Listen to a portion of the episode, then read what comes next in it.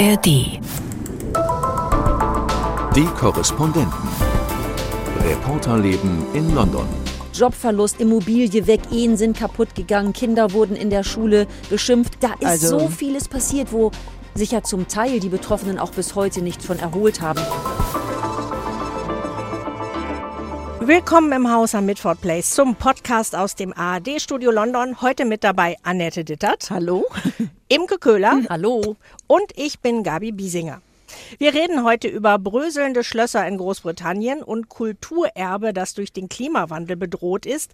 Die gemeinnützige Einrichtung National Trust, die sich eben um Naturerbe und historische Stätten kümmert, die hat einen alarmierenden Bericht veröffentlicht. Der sagt, mehr als 70 Prozent der englischen Schlösser würden durch klimawandelbedingte Wettereinflüsse derart gefährdet, dass man ihren Erhalt bis 2060 nicht mehr garantieren kann.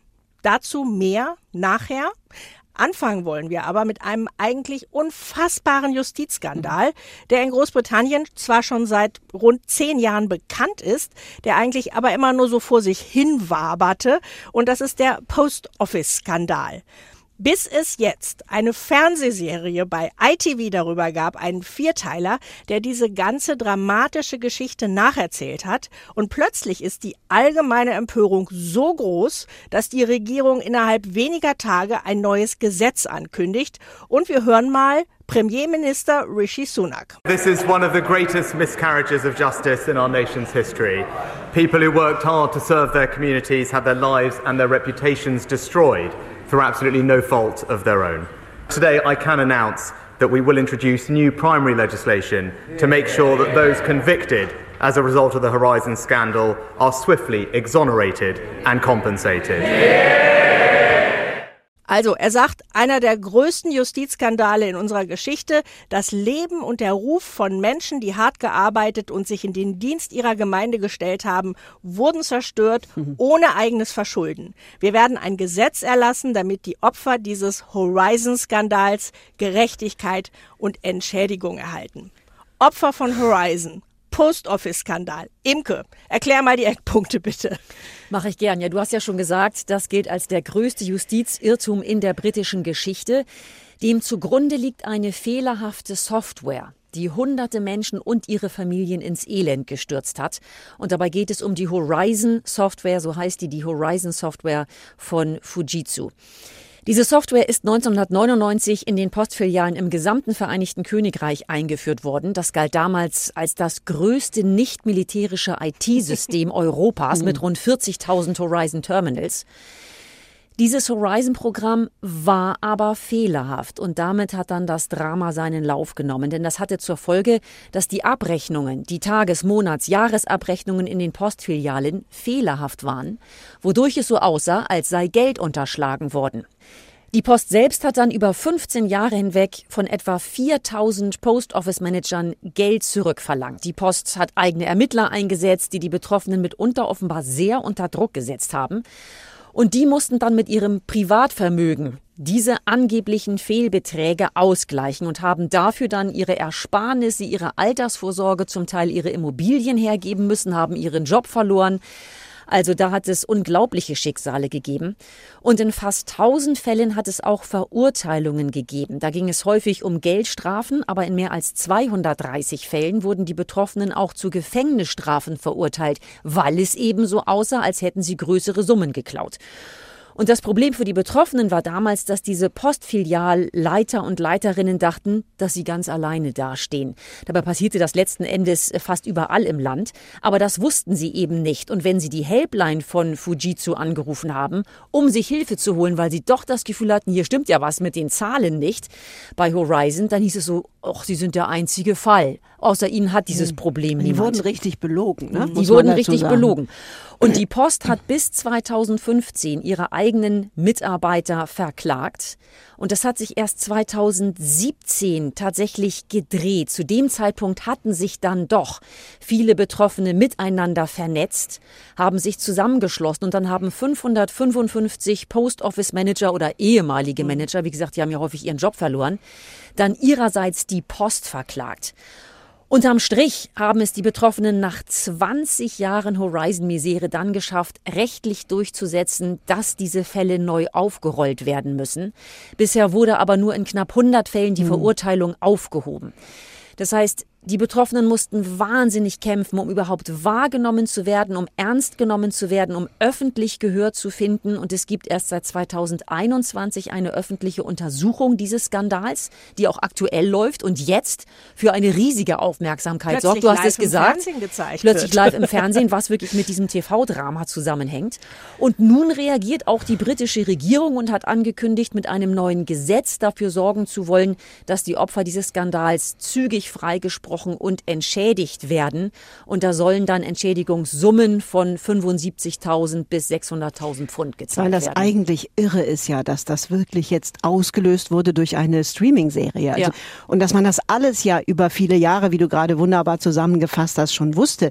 Wir haben schon vor 10, 12 Jahren solche Stücke darüber gemacht, die immer wieder so untergingen. Und ich habe mich auch mal gefragt, warum hat es denn wirklich jetzt diese Fernsehserie gebraucht? Und gestern gab es auf dem Podcast von Emily Maitlis, den News Agents, eine ganz gute Idee dazu, dass es nämlich immer daran gefehlt hat, dass man so ein Ereignis hatte für die Journalisten. Das war halt so kompliziert und Mhm. Kein so kleinteilig. Aufhänger. Man hatte keinen Aufhänger und man wusste eigentlich nicht so richtig, wie soll man diese Geschichte erzählen. Ich meine, das gab's ja alles sogar in einem Buch seit einigen Jahren von Nick Wallace, der es wunderbar zusammenfasst.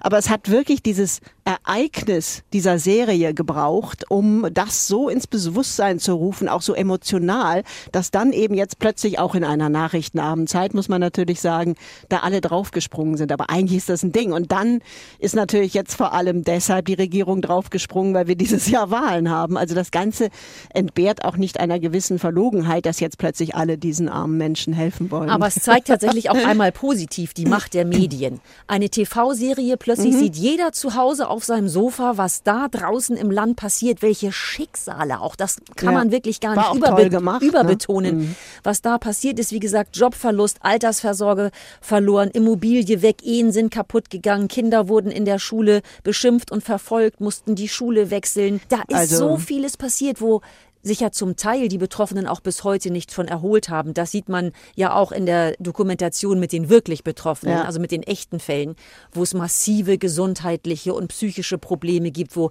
bis heute Betroffene nur mit Schlaftabletten überhaupt nachts Mhm. zur Ruhe kommen. Also es hat Leben zerstört. Menschen haben sich umgebracht. Ja, Ja, es ja. gab mehrere Selbstmorde, ja. Ja, und viele sind auch gestorben. Einer sogar im Gefängnis. Also die saßen ja auch zu Unrecht im Gefängnis. Und ich meine, diese Serie, die war eben auch toll gemacht. Ich habe die teilweise gestern Abend noch geguckt. Ich konnte die gar nicht zu Ende gucken, weil mich das so fertig gemacht hat, zu sehen, ne, wenn man ja auch weiß, dass es wahre Geschichten sind, wie diese Leute belogen wurden und wie die auch erpresst und unter Druck gesetzt wurden. Und was eben wirklich auch unverständlich ist und auch in Deutschland zum Beispiel gar nicht möglich wäre, dass die Post sozusagen und nicht die Polizei selbst ermittelt hat gegen Ja. die. Also dass die quasi überhaupt Ihre gar keine eigenen Leute mit der katholischen Kirche Genau, ihren eigenen ja, Rechtsraum genau, haben, Genau. in dem sie da vorgehen können.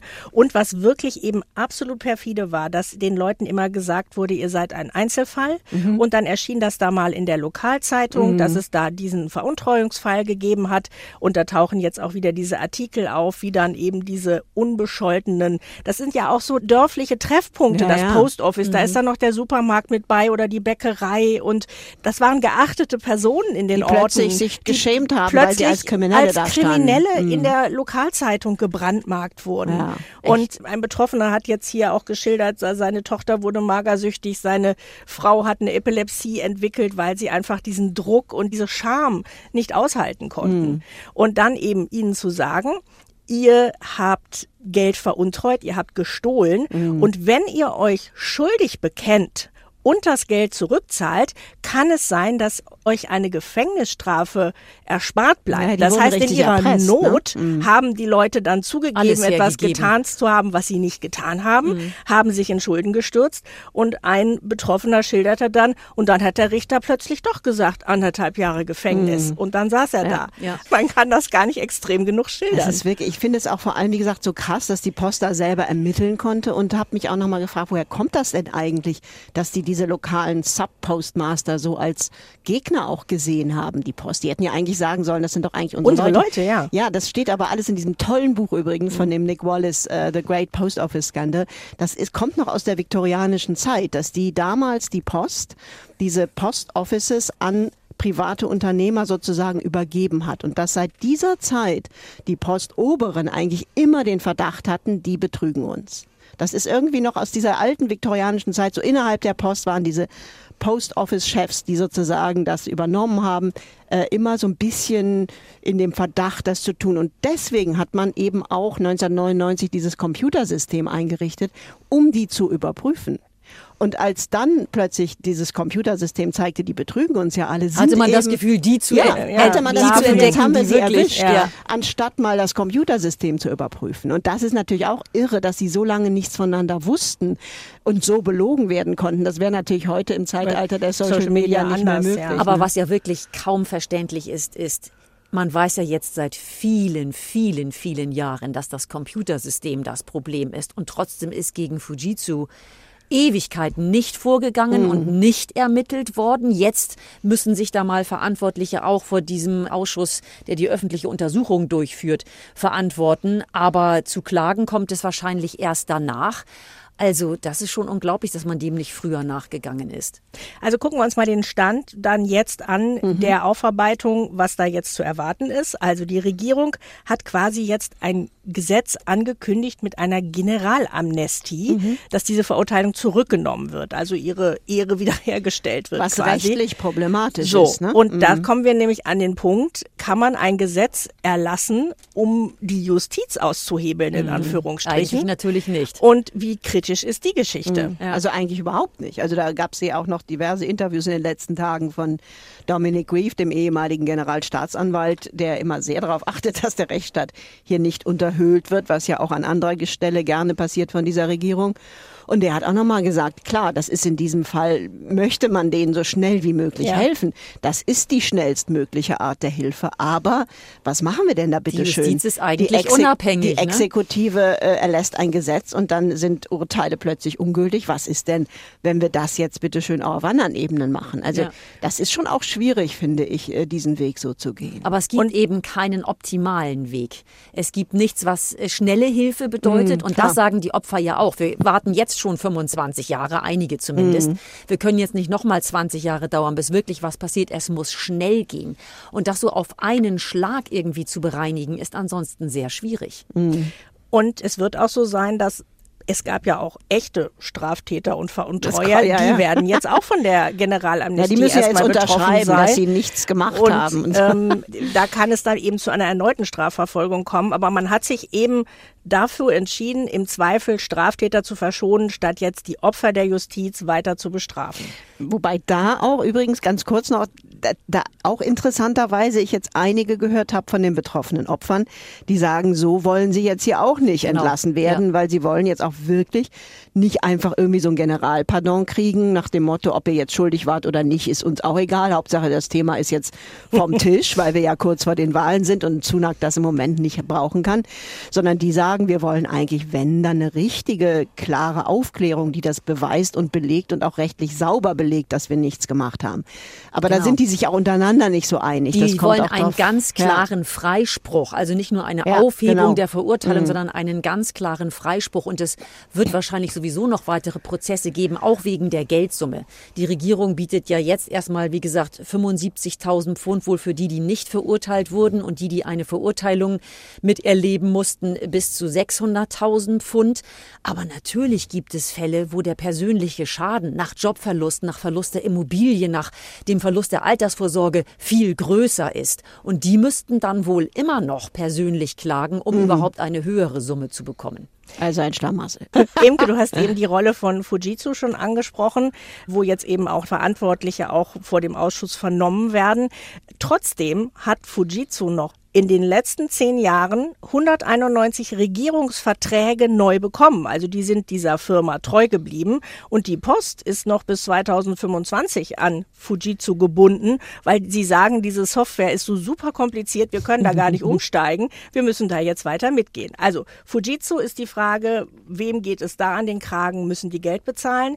Wer ist noch schuldig in Anführungsstrichen? Wer hat Schuld an dem, wie es gekommen ist? Wer wusste was bei der Post?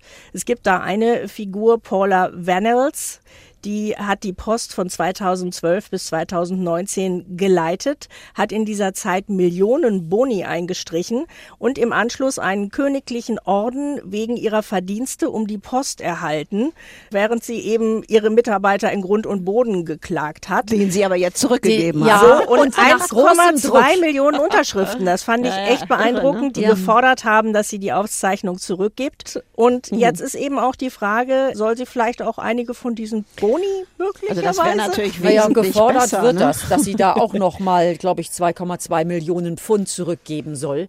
Ob das könnte das, man ja dann den Opfern zukommen lassen. Ja, also ich, ob sie das wirklich macht, wir werden sehen. Einfach so ein OBI zurückgeben, ich meine, das ist ja auch, ist, das finde ich jetzt ein bisschen wenig. Also der eigentliche Punkt sind ja die Gelder, die sie bekommen hat als Boni für diese, für diese Art von Politik und Erpressung. Aber was eben noch nicht ganz klar ist, ist, was sie wirklich gewusst hat. Ja. Also ihr wird ja mhm. vorgeworfen, dass sie als Postchefin auch diesen immer wieder neu auftauchenden Berichten und Hinweisen darauf, dass mit Horizon etwas nicht stimmt, dass etwas mit dieser Software nicht stimmt, nicht vehement genug nachgegangen ist. Das an sich kann man ihr ankreiden, aber ist das eine echte Schuld? Also ja, man ja. muss erstmal herausfinden, mhm. was wusste sie wann und inwiefern ist sie wirklich schuldig geworden. Also das wird uns noch sehr lange beschäftigen, das Thema. Aber klar, und ich meine, das Interessante finde ich ja auch, dass dieser Alan Bates, also der ja. Mann, der hauptsächlich ja das alles über ein Betroffener, nicht, 20 der das alles Jahre der hat, gebracht hat, hat auch das Netzwerk zusammengestellt genau. und die Menschen alle in Verbindung ist gebracht. Aktivisten geworden. Ja, ein toller Typ, der auch die Hauptfigur in diesem in dieser Serie ist und der eben, äh, was ihn so auszeichnet, der hat so diese typisch englische Gelassenheit. Also der ist bis heute nicht richtig wütend geworden, sondern hat das einfach mit so einer stoischen Geduld immer weiter, weiter getrieben, höflich, immer freundlich geblieben. Aber hast du seine Frau gehört? Ja, seine Frau. Seine, seine, seine Frau malt und das fand ich auch in einer echten Doku eben, wo die echten Personen zu sehen sind, sehr bezeichnend. Sie malt gerne, aber sie malt ihn von hinten, weil sie sagt, in dieser Position sehe ich ihn jetzt seit 25 Jahren. Ich sehe ihn von hinten, er sitzt am Schreibtisch, am Computer, er organisiert alles, er bringt die Leute zusammen, er ist für die Antwortschreiben zuständig mit den Juristen und XY, er macht da alles, aber deswegen hat sie auch nicht mehr so ganz viel ja, von Ja, nein, Ehemann. und die Frau ist ja auch diejenige, die nicht ganz so gelassen ist, das kommt auch in dieser Serie rüber, aber ich finde das unheimlich interessant, dass der eben mit dieser Ruhe und dieser Geduld und dieser ja fast klischeehaften englischen Freundlichkeit das einfach nicht locker gelassen hat, bis es eben jetzt zum Durchbruch kam. Und ich fand ihn auch in den Interviews, er hat mhm. natürlich jetzt überall Interviews gegeben, unglaublich sympathisch, weil er eben auch jetzt sagt, also die, die, Postchefin ist das eine, aber man kann jetzt auch nicht so einfach hier ein paar Schuldige hängen und das war's. Da waren eben, und da sagt er dann auch immer wieder, ganz, ganz viele dran beteiligt. Also der, der lässt sich da jetzt auch von den Medien nirgendwo hintreiben, sondern sagt, das ist jetzt ein großer Sieg und das ist natürlich auch eine irre Genugtuung für die Opfer, dass das jetzt so ein großes Thema geworden ist. Aber unsere Arbeit ist noch lange nicht getan und da sind noch viele dran beteiligt. Aber er hat dann eben auch ein besonderes Stamina. Du siehst jetzt schon bei all den Betroffenen, die zu Worte kommen in Diskussionsrunden und sonst vor Kameras, wieder die Emotionen noch Klar. locker sitzen und wie viele Tränen es noch ja. gibt. Also äh, er ja. ist da vielleicht mit seiner Ruhe auch äh, ein Aushängeschild, aber es gibt eben ganz viele andere, die können die Tränen kaum beherrschen. Man hatte ihm auch einen Orden angetragen, eben für dieses mhm. Wirken. Den hat er abgelehnt, solange die Postchefin den noch hat. Mhm. Jetzt hat er Jetzt gesagt, er würde sich offen zeigen, falls man ihn ja. nochmal ansprechen ja, würde. Das Aber das wäre auch wirklich genau. dann eine, eine richtig gute Genugtuung. Ja. Also, sind wir gespannt, wie es weitergeht. Kommen wir noch zu einem anderen Thema, das leider auch nicht viel erfreulicher ist. Der National Trust schlägt Alarm, dass durch die Klimakrise Kulturerbe vernichtet wird. Hagel, Stürme, Regen nagen an der Substanz von Schlössern. Aber bevor wir darauf kommen, vielleicht ein kleiner Exkurs. Bei uns ist es gerade ziemlich frostig, Winter halt, aber der nagt quasi gerade an deiner Substanz, ja, Annette, auf dem Hausboot. oh ja, nein, heute Nacht ist leider mein Ofen ausgefallen auf meinem kleinen Kanalboot und äh, beziehungsweise der ist nicht ausgefallen. Ich habe nicht genug Kohlen reingemacht und dann war der leider um 4 Uhr schon äh, finito und heute Morgen waren es dann genau drei Grad auf meinem Boot. es ist im Winter manchmal hier doch durchaus kalt, aber und jetzt sind wir wieder bei Ja. den Schlössern, was viel viel schwieriger und schlimmer ist für die Bausubstanz dieser alten Schlösser, das ist dieser Dauerregen, den wir jetzt hier immer haben und diese starken Weststürme. Und da ist es tatsächlich so, und das war mh, der Aufhänger für mich, da hat der National Trust, das ist also die Charity, die hier in Großbritannien ähm, dafür zuständig ist, all diese großen Schlösser und historischen Gebäude, die eben im Privatbesitz nicht mehr zu halten waren, dass der die über Spenden, also es ist ein privater Verein, sozusagen trägt und versucht, das irgendwie am Laufen zu halten. Und die haben im letzten Herbst einen Bericht rausgebracht, der wirklich alarmierend war. Du hast das, Gabi, eben schon im Intro gesagt, dass nämlich tatsächlich bis 2060 über 70 Prozent der jetzigen Schlösser und, und eben historischen Gebäude inklusive der Parks und der Gärten nicht mehr in dieser Form erhaltbar sind, wenn nicht dringend hier etwas passiert. Und das bedeutet eine neue Gesetzgebung, worum die dringend bitten, dass eben Klimaschutz verbindlich wird gesetzlich, ähm, wo die Regierung bis jetzt aber so auf Stur schaltet. Und die fordern eben auch, dass sie das Ganze nur hinbekommen, wenn sie mehr Gelder bekommen. Die wollen sie erstmal weiter privat sammeln, aber sie wollen mehr Druck aus der Regierung, aus der Politik. Und die zentrale Forderung ist, dass es eine Art Staatssekretär oder Minister gibt in dem Umweltschutz, Wirtschaftsministerium, wo auch immer, der konkret dafür zuständig ist und sie eben auch legal unterstützt. Da haben die jetzt mehrfach drum gebeten, haben aber eben immer aus Westminster nur äh, Achselzucken und ja, kommt man nächstes Jahr wieder gehört, weil eben die jetzige Regierung, Rishi Sunak, ja dieses ganze Net Zero Programm, also die Umweltschutzbestimmung, erstmal wieder verschoben hat nach hinten. Also das Interesse ist dann nicht so groß. Und deswegen haben die dann diesen Bericht rausgebracht. Also ich war schon schockiert. Damit hatte ich nicht gerechnet, dass das so dramatisch ist. Und wir sind dann auch dahin gefahren ne, zu Genau, diversen erzähl doch mal. Schlöstern. Also genau. äh, ihr habt einen Fernsehbeitrag gemacht, der wird am Sonntag. Sonntag, 14.01. gesendet und ist danach auch in der ARD-Mediathek zu finden. Europamagazin. Wo wart ihr unterwegs? Und mach mal so ein Beispiel, wie Ja. ihr da getroffen habt. Ja, wir haben erstmal natürlich ähm, ein Schloss uns ausgesucht, das dem National Trust gehört, also der, wo der sich drum kümmert, weil die haben ja diese Initiative gestartet und das war der Blickling Estate in Norfolk. Und da haben wir die Managerin, also die sich um diesen Estate, um diese Riesen an, das ist ein Riesenschloss, ne? also mit Touristen, die da auch im Sommer rein und raus gehen, ganz tolles Teil. Und die hat uns dann einfach mal rumgeführt und gezeigt, wie diese gesamten Grundmauern und aber auch die Schlossmauern teilweise durch diese Stürme und durch die dann einsetzenden Starkregenfälle völlig feucht sind und zum Teil zerbröseln. Und die Gärten drumherum, die stehen so derartig unter Wasser, über Wochen teilweise, dass da eben auch über das Grundwasser dann der Lehm und die Erde unter dem Schloss völlig aufgeweicht wird. Und sie wirklich gesagt hat, das ist jetzt zwar jetzt in den nächsten zwei, drei Jahren, vier Jahren wird hier nicht viel passieren, aber wenn wir nicht zum Beispiel ganz große Hochwasserdämme bauen rund um dieses Schloss, dann steht das nicht mehr in 10, 20 Jahren. Und das In fand ich 10, doch. 20 ja, Jahren? also sie meint jetzt nicht, das ganze Ding bricht nicht zusammen, aber aber diese. Mauern, die jetzt schon betroffen sind. Und sie sagte, je länger wir warten, je gefährlicher wird das, weil das dann eben immer teurer wird auch. Und ich meine, es sind ja mutmaßlich eben nicht nur National Trust Schlösser und so betroffen, sondern es gibt ja auch noch Leute, die sowas im Privatbesitz haben. Und die haben es natürlich noch viel schwerer, weil der National Trust, der hat ja wenigstens noch diese ganzen Spenden, die sie einsammeln können. Und je größer der Druck wird und wie gesagt, wenn sie dann nochmal eine Gesetzgebung durchsetzen, vielleicht mit der neuen Labour-Regierung, wenn sie denn gewinnen in diesem Jahr, äh, dann kann man da eben auch noch besser argumentieren. Wie gesagt, das wollen die. Aber die vielen, vielen Schlösser in Großbritannien, die eben in Privatbesitz sind, und das sind nicht wenige, denen geht's noch viel schlimmer. Und da haben wir auch einen, ähm, einen Schlossherrn sozusagen besucht, und zwar Richard Compton in Newby Hall, das ist in North Yorkshire. Das ist auch ein sehr, sehr großes Anwesen. Und da sind wir dann mit dem Manager mal aufs Dach gestiegen, im Nebel und im Regen. Das war, waren tolle Bilder, weil das natürlich auch genau die Situation ist, als wir da ankamen, stand überall das Wasser rund um dieses Anwesen. Ne? Und der wiederum hat das Problem, dass diese ganzen Regenrinnenanlagen, dass die für diese Art von Wassermengen, die jetzt eben seit einigen Jahren darunter kommen, nicht gemacht sind. Und der hat uns dann, der muss dann immer, wenn es regnet, da oben hoch und muss gucken, zum Beispiel gibt es dann Hagelkörner zwischendurch, plötzlich hat es auch früher so nicht gegeben, die dann in sich verfangen und dann das Ganze blockieren und dann geht das Wasser irgendwo anders rein. Und die haben da ein, äh, ein ganzes Ensemble von einem historisch noch kompletten, authentischen Chippendale-Wohnzimmers. Mhm und die haben natürlich tierisch Angst, dass das da durchgeht. Und dann ja. ist dieses millionenschwere, teure Chippendale-Ensemble ist dann hinüber. Und ähm, wir haben dann auch nochmal mit dem, mit dem Besitzer selber eben länger gesprochen. Und der hat da gesessen. Das ist so ein älterer äh, weißer Engländer, der wahrscheinlich vor ein paar Jahren noch gesagt hat, ob das wirklich mit dem Klimawandel so kommt, das müssen wir mal sehen.